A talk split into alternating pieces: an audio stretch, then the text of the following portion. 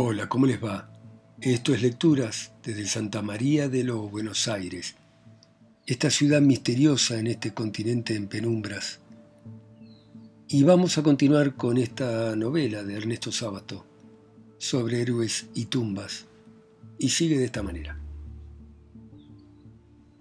Aquel primer encuentro fue decisivo para Martín.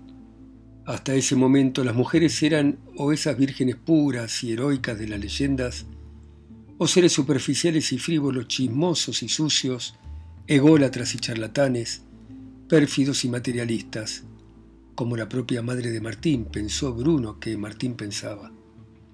Y de pronto se encontraba con una mujer que no encajaba en ninguno de esos dos moldes, moldes que hasta ese encuentro él había creído que eran los únicos. Durante mucho tiempo le angustió esa novedad, ese inesperado género de mujer que por un lado parecía poseer algunas de las virtudes de aquel modelo heroico que tanto le había apasionado en sus lecturas adolescentes, y por otro lado revelaba esa sensualidad que él creía propia de la clase que execraba. Y aún entonces, ya muerta Alejandra, y después de haber mantenido con ella una relación tan intensa, no alcanzaba a ver con claridad en aquel gran enigma. Y se solía preguntar qué habría hecho en aquel segundo encuentro si hubiera adivinado que ella era lo que luego los acontecimientos revelaron. ¿Habría huido? Bruno lo miró en silencio. Sí, ¿qué habría hecho? Martín lo miró a su vez con concentrada atención y después de unos segundos dijo, Sufrí tanto con ella que muchas veces estuve al borde del suicidio. Y no obstante, aún así, aún sabiendo de antemano todo lo que luego me sucedió, habría corrido a su lado. Por supuesto, pensó Bruno, ¿y qué otro hombre, muchacho, adulto, tonto, sabio, no habría hecho lo mismo? Me fascinaba, agregó Martín, como un abismo tenebroso, y si me desesperaba era precisamente porque la quería y la necesitaba. ¿Cómo ha de desesperarnos algo que nos resulta indiferente? Quedó largo rato pensativo y luego volvió a su obsesión. Se empecinaba en recordar, en tratar de recordar, los momentos con ella, como los enamorados releen la vieja carta de amor que guardan en el bolsillo cuando ya está alejado para siempre el ser que la escribió, y también como en la carta los recuerdos se iban agrietando y envejeciendo, se perdían frases enteras en los dobleces del alma la tinta se iba desvaneciendo y con ella hermosas y mágicas palabras que creaban el sortilegio. Y entonces era necesario forzar la memoria como quien esfuerza la vista y la acerca al resquebrajado y amarillento papel. Sí, sí, sí. Ella le había preguntado por dónde vivía, mientras arrancaba un yuyito y empezaba a masticar el tallo, hecho que recordaba con nitidez. Y después le había preguntado con quién vivía. Con su padre, le respondió. Y después de un momento de vacilación agregó que también vivía con su madre. ¿Y qué hace tu padre? le preguntó entonces Alejandra. A lo que él no respondió enseguida hasta que por fin dijo que era pintor. Pero al decir la palabra pintor, su voz fue levemente distinta, como si fuese frágil, y temió que el tono de su voz hubiese llamado la atención de ella ¿Cómo debe llamar la atención de la gente la forma de caminar de alguien que atraviese un techo de vidrio? Y que algo raro notó Alejandra en aquella palabra, lo probaba el hecho de que se inclinó hacia él y lo observó. Te estás poniendo colorado, comentó. ¿Yo? preguntó Martín. Y como sucede siempre en esas circunstancias, se enrojeció aún más. ¿Pero qué te pasa? insistió ella con el tallito en suspenso. Nada, ¿qué me va a pasar? Se produjo un momento de silencio. Luego Alejandra volvió a recostarse de espaldas sobre el césped, recomenzando su tarea con el tallito. Y mientras Martín miraba una batalla de cruceros de algodón, reflexionaba que él no tenía por qué avergonzarse del fracaso de su padre. Una sirena de barcos se oyó desde la dársena y Martín pensó Coral sí, Islas Marquesas, pero dijo Alejandra es un nombre raro. ¿Y tu madre? preguntó Alejandra. Martín se sentó y empezó a arrancar unas matitas de hierba. Encontró una piedrita y pareció estudiar su naturaleza como un geólogo. ¿No me oís? dijo Alejandra. Sí, contestó Martín. Te pregunté por tu madre.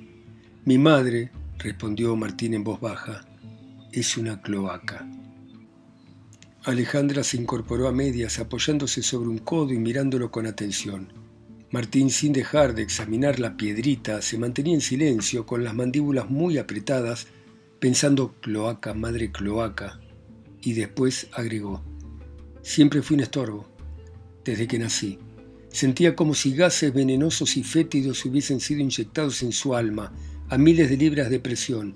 Su alma, hinchándose cada año más peligrosamente, no cabía ya en su cuerpo y amenazaba en cualquier momento con lanzar inmundicias a chorros por las grietas. Siempre grita, ¿por qué me habré descuidado?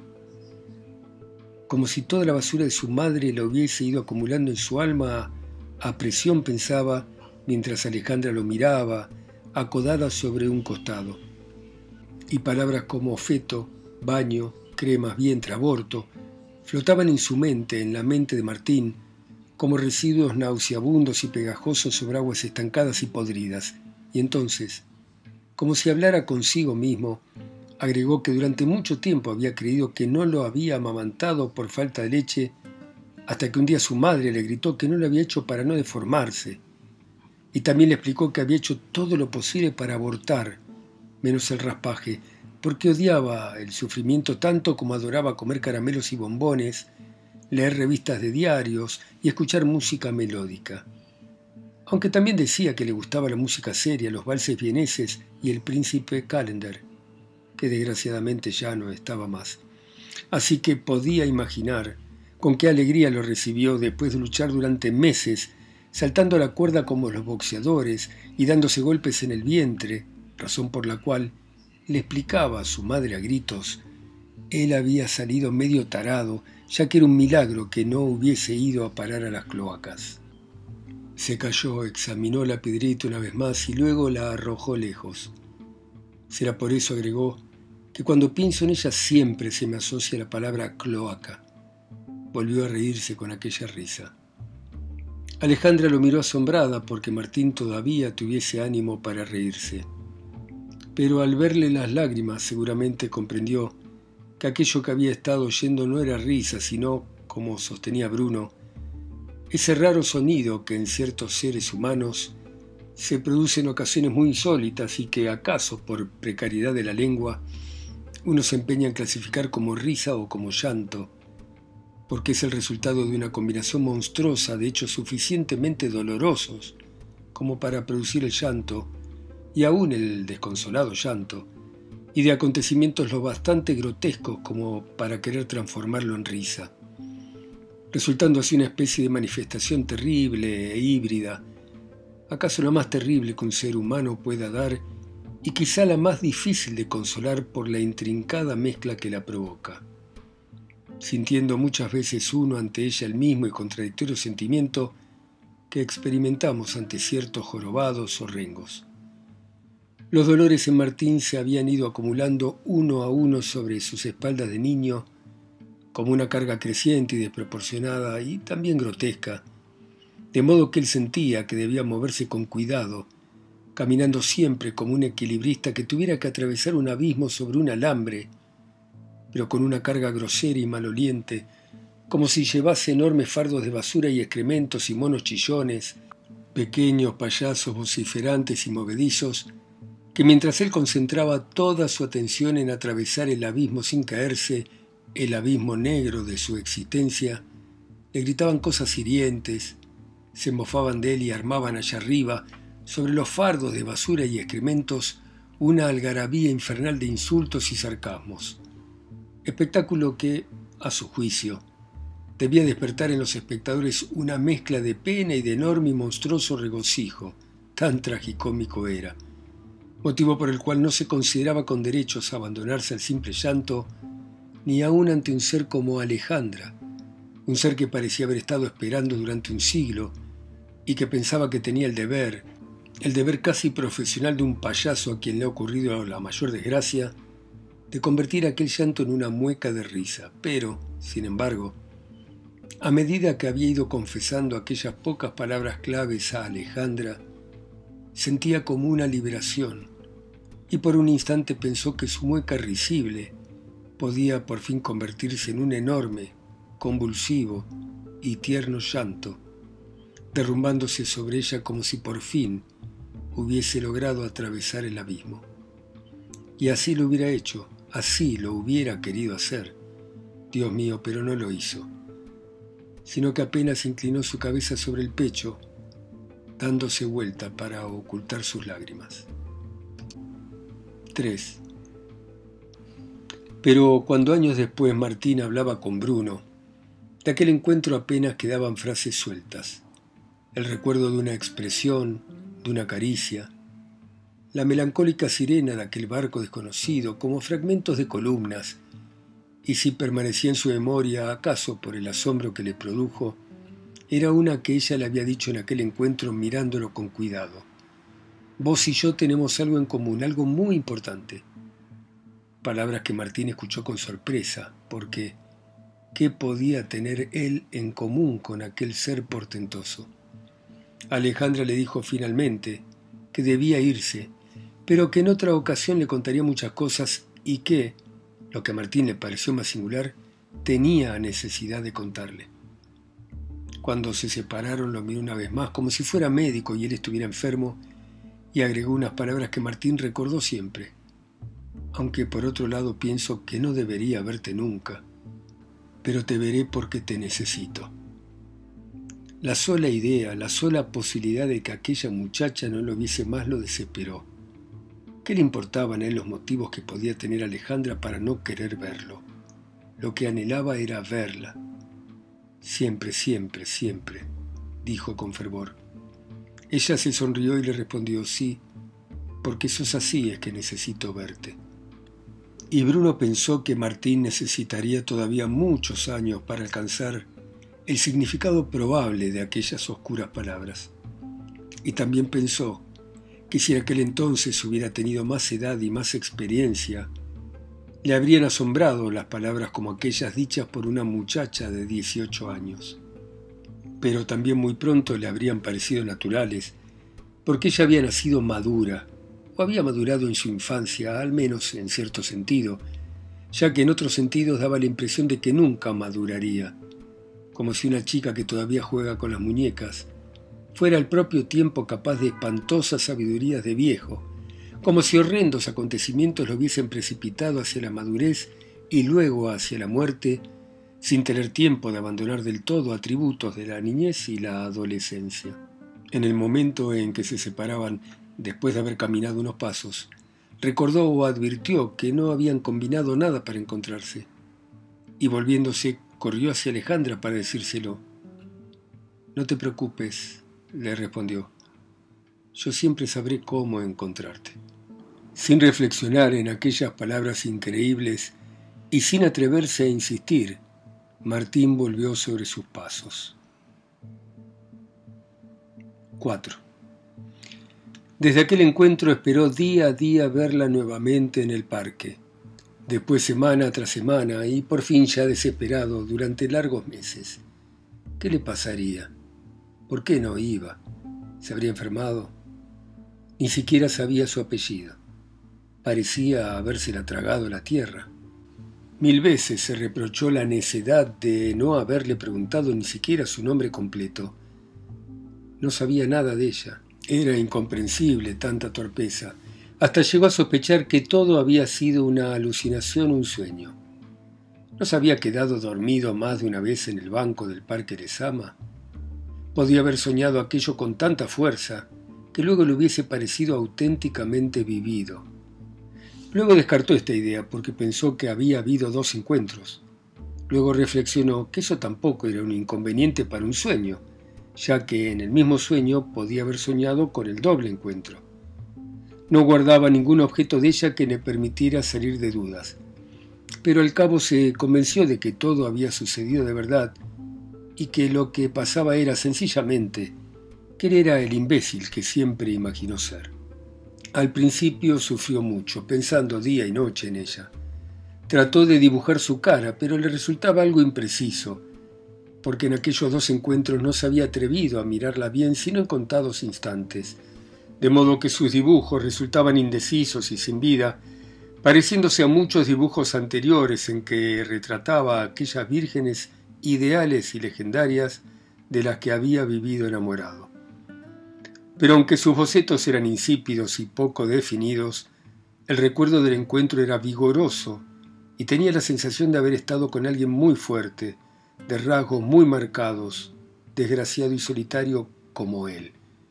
No obstante, el rostro se perdía en una tenue fumadura y resultaba algo así como una sesión de espiritismo en que una materialización difusa y fantasmal de pronto da algunos nítidos golpes sobre la mesa. Y cuando su esperanza estaba a punto de agotarse, recordaba las dos o tres frases claves del encuentro. Pienso que no debería verte nunca, pero te veré porque te necesito. Y aquella otra, no te preocupes, yo sabré siempre cómo encontrarte. Frases, pensaba Bruno, que Martín apreciaba desde su lado favorable y como fuente de una inenarrable felicidad, sin advertir, al menos en aquel tiempo, todo lo que tenían de egoísmo. Y claro, dijo Martín que entonces pensaba, ella era una muchacha rara. ¿Y por qué un ser de esa condición había de verlo al otro día o a la semana siguiente? ¿Por qué no podían pasar semanas y hasta meses sin necesidad de encontrarlo? Estas reflexiones lo animaban. Pero más tarde, en momentos de depresión, se decía, no la veré más. Ha muerto. Quizás se ha matado. Parecía desesperada y ansiosa. Recordaba entonces sus propias ideas de suicidio. ¿Por qué Alejandra no podía haber pasado por algo semejante?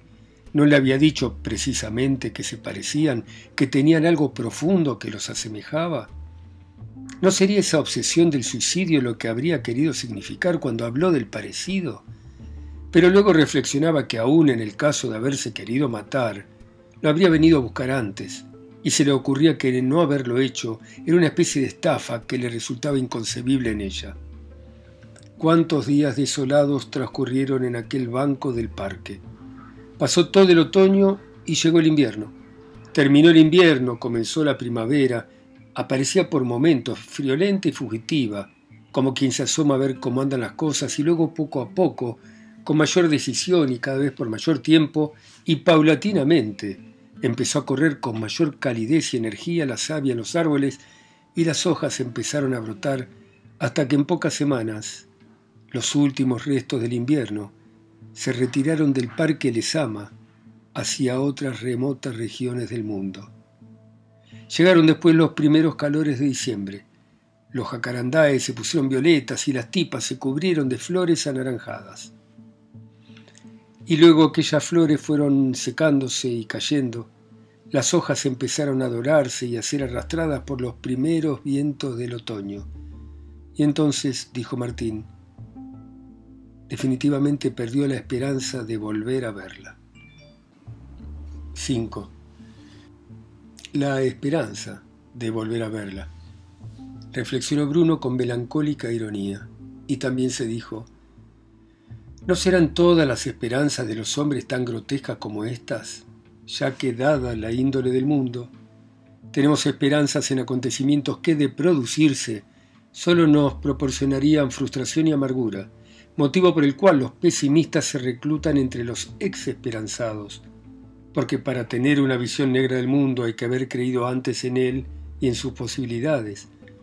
Y todavía resulta más curioso y paradójico que los pesimistas, una vez que resultaron desilusionados, no son constantes y sistemáticamente desesperanzados, sino que, en cierto modo, parecen dispuestos a renovar su esperanza cada instante, aunque lo disimulen debajo de su negra envoltura de amargados universales, en virtud de una suerte de pudor metafísico, como si el pesimismo, para mantenerse fuerte y siempre vigoroso, necesitase de vez en cuando un nuevo impulso producido por una nueva y brutal desilusión. Y el mismo Martín, pensaba mirándolo ahí delante de él, el mismo Martín, pesimista en cierne como corresponde a todo ser purísimo y preparado a esperar grandes cosas de los hombres en particular y de la humanidad en general, ¿no había ya intentado suicidarse a causa de esa especie de albañal que era su madre? ¿No revelaba ya eso que había esperado algo distinto y seguramente maravilloso de aquella mujer? Pero, y eso todavía era más asombroso, ¿no había vuelto después de semejante desastre a tener fe en las mujeres al encontrarse con Alejandra? Ahí estaba ahora aquel pequeño desamparado, uno de los tantos en aquellas ciudades desamparados, porque Buenos Aires era una ciudad en que pululaban, como por otra parte ocurría en todas las gigantescas y espantosas Babilonias. Lo que pasa, pensó, es que a primera vista no se los advierte, o porque por lo menos resulta que buena parte de ellas no lo parecen a primera vista, o porque en muchos casos no lo quieren parecer, y porque, al revés, Grandes cantidades de seres que pretenden serlo contribuyen a confundir aún más el problema y hacer que uno crea al final que no hay desamparados verdaderos. Porque claro, si a un hombre le faltan las piernas o los dos brazos, todos sabemos o creemos saber que ese hombre es un desválido. Y en ese mismo instante ese hombre empieza a hacerlo menos, pues lo hemos advertido y sufrimos por él. Le compramos peines inútiles o fotos en colores de Carlitos Gardel.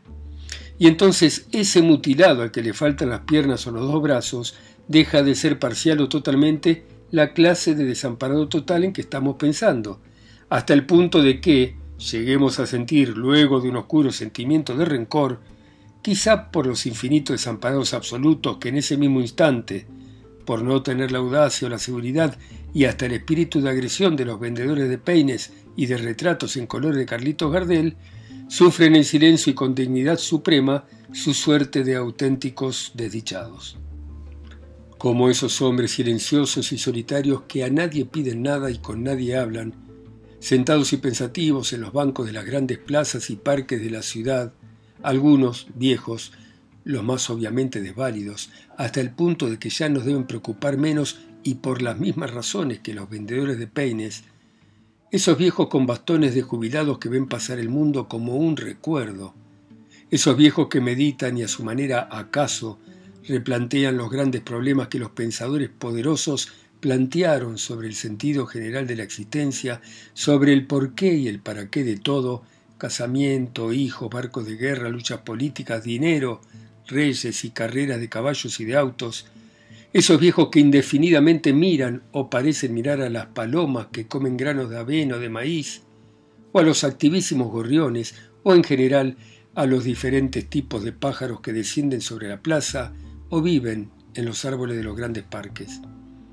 En virtud de ese notable atributo que tiene el universo de independencia y superposición, de modo que mientras un banquero se propone realizar la más formidable operación con divisas fuertes que se haya hecho en el Río de la Plata, hundiendo de paso al consorcio X o a la temible sociedad anónima I, un pajarito, a cien pasos de distancia de la poderosa oficina, anda a saltitos sobre el césped del Parque Colón, buscando aquí alguna pajita para su nido, algún grano perdido de trigo o de avena, algún gusanito de interés alimenticio para él o para sus pichones, mientras en otro estrato aún más insignificante y en cierto modo más ajeno a todo, no ya al grandioso banquero sino al exiguo bastón de jubilado, seres más minúsculos, más anónimos y secretos, viven una existencia independiente y en ocasiones hasta activísima.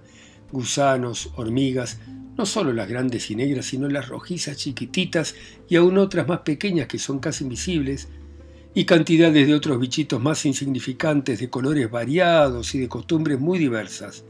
Todos esos seres viven en mundos distintos, ajenos los unos a los otros, excepto cuando se producen las grandes catástrofes, cuando los hombres armados de fumigadores y palas emprenden la lucha contra las hormigas, lucha, dicho sea de paso, absolutamente inútil, ya que siempre termina con el triunfo de las hormigas, o cuando los banqueros desencadenan sus guerras por el petróleo, de modo que los infinitos bichitos que hasta ese momento vivían sobre las vastas praderas verdes o en los apacibles submundos de los parques, son aniquilados por bombas y gases, mientras que otros más afortunados, de las razas invariablemente vencedoras de los gusanos, hacen su agosto y prosperan con enorme rapidez al mismo tiempo que medran allá arriba los proveedores y fabricantes de armamentos.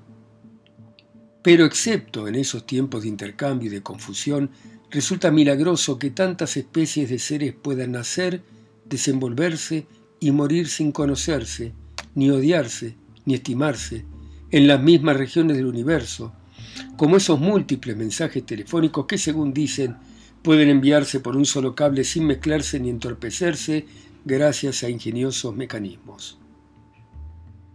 De modo, pensaba Bruno, que tenemos en primer término a los hombres sentados y pensativos de las plazas y parques. Bueno, muy bien. Seguimos mañana a las 10 en punto de la Argentina como siempre ustedes, en sus países, ciudades, continentes o islas o pueblos, escuchando a Ernesto Sábato a través de mi voz, acá sola y lejos, en Santa María de los Buenos Aires. Chao, hasta mañana.